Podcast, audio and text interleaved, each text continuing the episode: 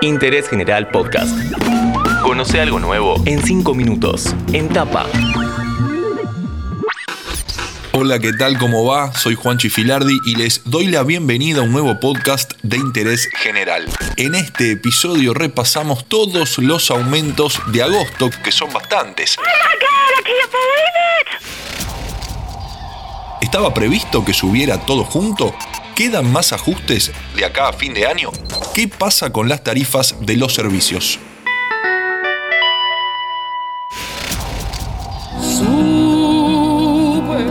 El entrevistado de este episodio es economista y se presenta a continuación.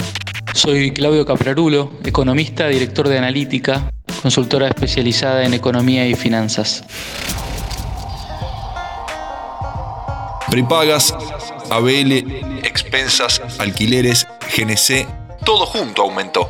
En una economía con alta inflación como la nuestra es esperable que en algunos meses se junte el aumento de precios de distintos servicios. Bueno, vamos por partes. Las prepagas, 15%. Esto es por una autorización que les dio el gobierno y lo vamos a ver también en septiembre, octubre y enero. Cuando estemos en enero, esta actualización escalonada será del 41%. Ahora que presten atención los que tienen o viven en un departamento. Aquellos que hayan firmado un contrato de alquiler el año pasado, en agosto, en el marco de la nueva ley de alquileres, este mes van a sufrir el primer aumento anual. Por otro lado, lo que también estamos viendo es un aumento y una renegociación de las paritarias. ¿Esto qué quiere decir? En las negociaciones que hacen los distintos sindicatos con los empresarios o con las cámaras empresarias para regir nuevos aumentos en los salarios. En el caso de los encargados de edificio, el aumento que se dio en julio lo vamos a ver reflejado también en un salto en las expensas que pagan los distintos propietarios e inquilinos a partir de este mes. Una más sobre los alquileres. ¿En base a qué se determinan los aumentos? Es según el índice para contratos de locación que publica el Banco Central y depende tanto de la inflación como de la variación del salario promedio. Esto es a partir, como dijimos antes, de la nueva ley de alquileres.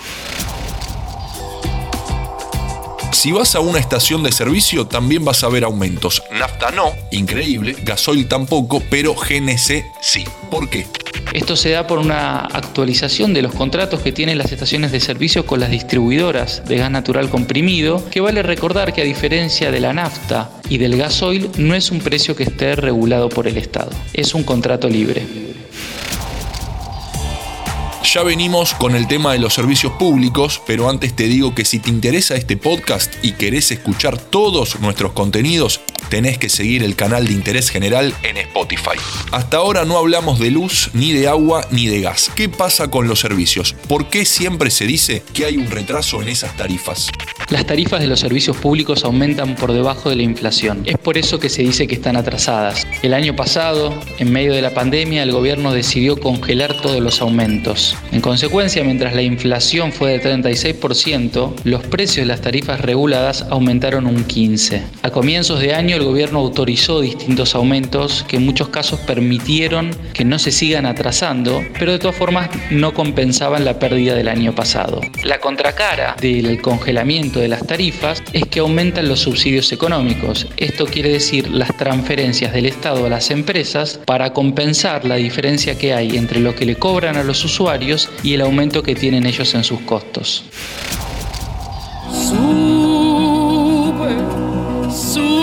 Ya escuchamos que las prepagas van a seguir aumentando y para ir cerrando queremos saber si de acá a fin de año habrá otros aumentos. En el medio, las elecciones. En promedio vamos a enfrentar menos actualizaciones que durante la primera mitad del año, porque el gobierno decidió nuevamente congelar tarifas como las de la luz y el gas. El objetivo es reducir la inflación y al mismo tiempo que las familias puedan destinar más ingresos a otros consumos. Una medida esperable en un año de elecciones en el que el salario y las jubilaciones aún crecen por debajo de la inflación. En agosto aumentan un montón de cosas, pero cada servicio o prestación tiene su motivo. Nos lo explicó Claudio Caprarulo, que pasó cinco minutos por interés general. En una economía con alta inflación como la nuestra es esperable que en algunos meses se junte el aumento de distintos servicios. Seguí a Interés General en Spotify y escucha nuestros podcasts nuevos todos los días.